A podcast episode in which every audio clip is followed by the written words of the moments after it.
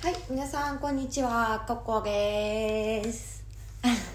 今日は海に行ってきて、すごいリフレッシュができて、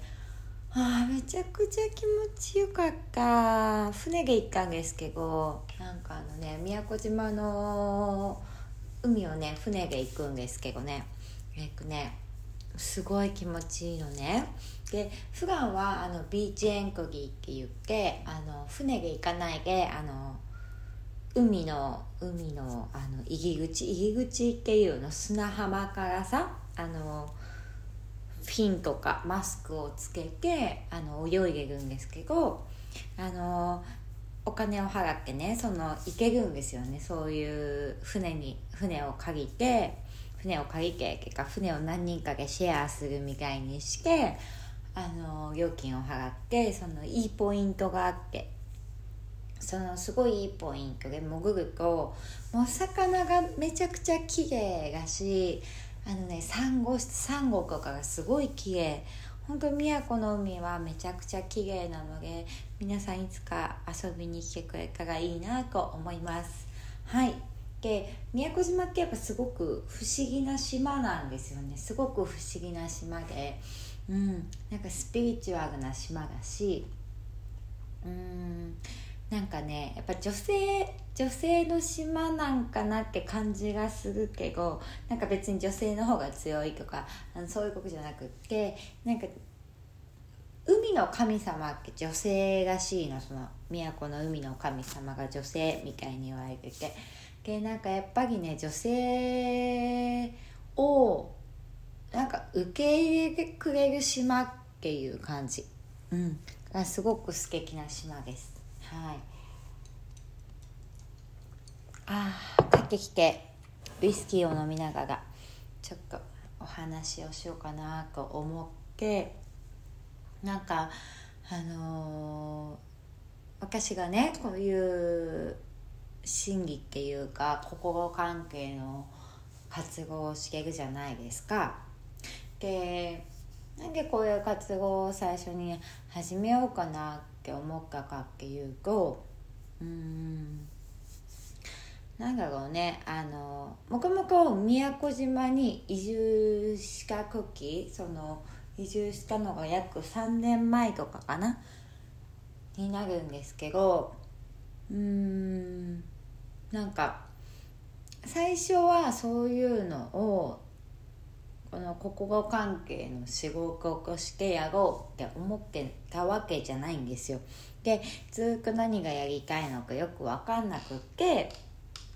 ずっと迷ってた。ずっと迷いつつもやってたっていう感じなんですけどなんかうーん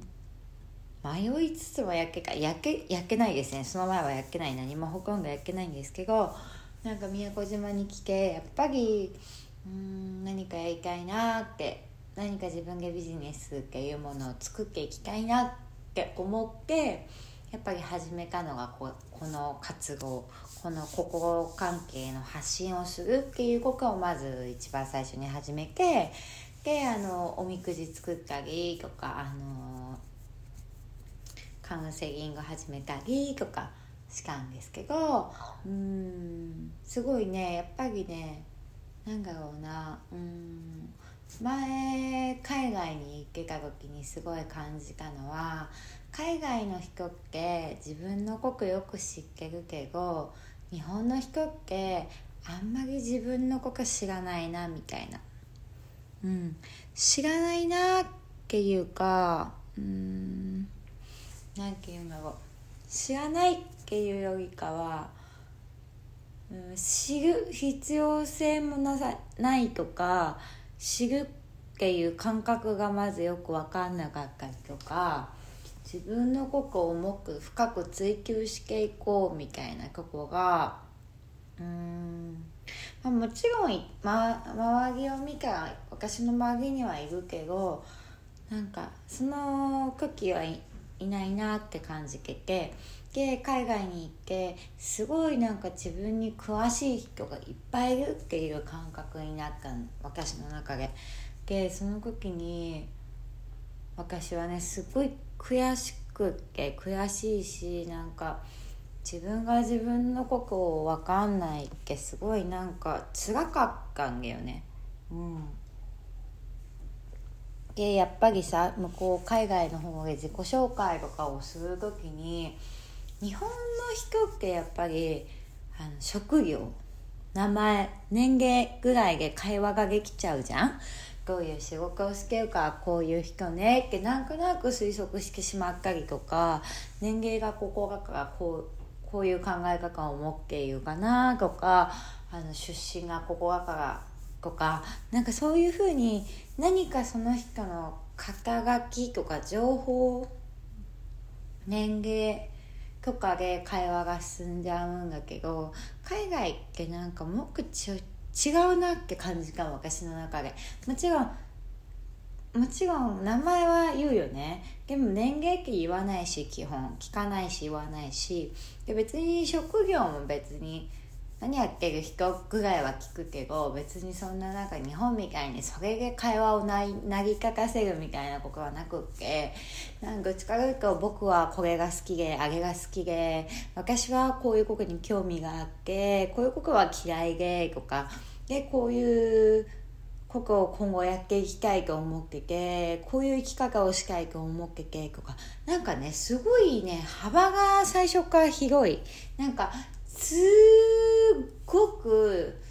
ペラペラペラペラと自分のことをすごい喋るんだよ。ねで日本人のコミュニケーションってどっちかというと相手に質問して質問の答えに「あいいですね」って相づちを打つみたいな後継するみたいな感覚なんだけどなんか向こうは自分の話して「あなたはどうなの?」みたいな「あそうなんだ」みたいななんか。あのお互いのその思考とか、まあ、宗教宗教の話をする人もいるけどまあなんだろうなそういう自分の好きなものを受け入れるものとか信仰しているものとか考え方だよね考え方をシェアすることがすごい多いなって感じてでなんかやっぱその時あんま英語喋れないからよくわかんないなっていう韓国語もいっぱいあったけどみんなすごいキラキラしてた。めちゃくちゃキラキラしててかっこいいなと思ってで私も日本でキラキラしてるって思ってた勝手に自分ってキラキラしてるなって。でそういうキラキラしてる部分だけの自分を自分がって認めてあげてたんだけど本当は僕いっぱいの自分がいてなんか暗い部分もあるし寂しがり屋とかネガティブとか誰かと比べてしまう自分とかいっぱいその自分が自分が認めたくないような自分がいっぱい本当はいたんだよね。でそういう自分にたくさん出会ってきてそういう自分をやっぱ自己分析することでね見つけてきたここ数年間でね。で今こういう心関係がやっぱり好きと思って活動してるんだけどやっぱりね何年何年やっても自分を知るってめちゃくちゃ大事だなと思う。本当に大事だと思う。なんかあの悩みってね悩んでるとか悩今あの何かの問題に直面してるっていうのってやっぱりねあの怒っちゃったものはもちろん仕方ないんだけどそれは別に怒るからさなんか問題とかはどんなに避けようとしても人生が必ず起こるそれを問題がって捉えるか捉えないかの話でもあるんだけどでもそういうそうなった時にじゃあ自分はどうしたいかって決めるのは結局自分じゃんでもあの自分を分かんないけど決めれないから結果悩んでたりとかさ困ってたりするわけだよね。やっぱりそう悩みが出てきた時にいかに自分で自分に対して対処してあげれるかっていうのがすごく大事だと思っててそういうかカウンセリングの仕方を私はちょっとお伝えしたいなってすごい思うわけ。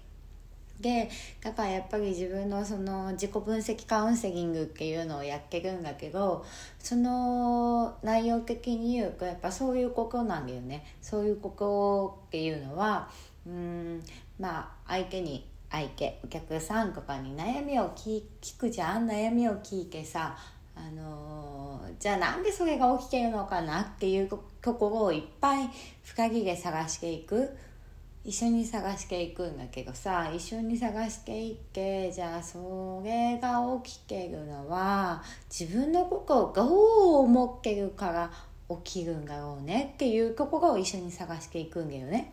うん、でやっぱりね悩みが起きていく時って悩みが起きる思い込みを持ってるんだよ自分に対して。うん、その結果に絶対になるなっていう思い込みを持ってたりとかセルフイメージっていうものを持っていたりするんだよね。うん、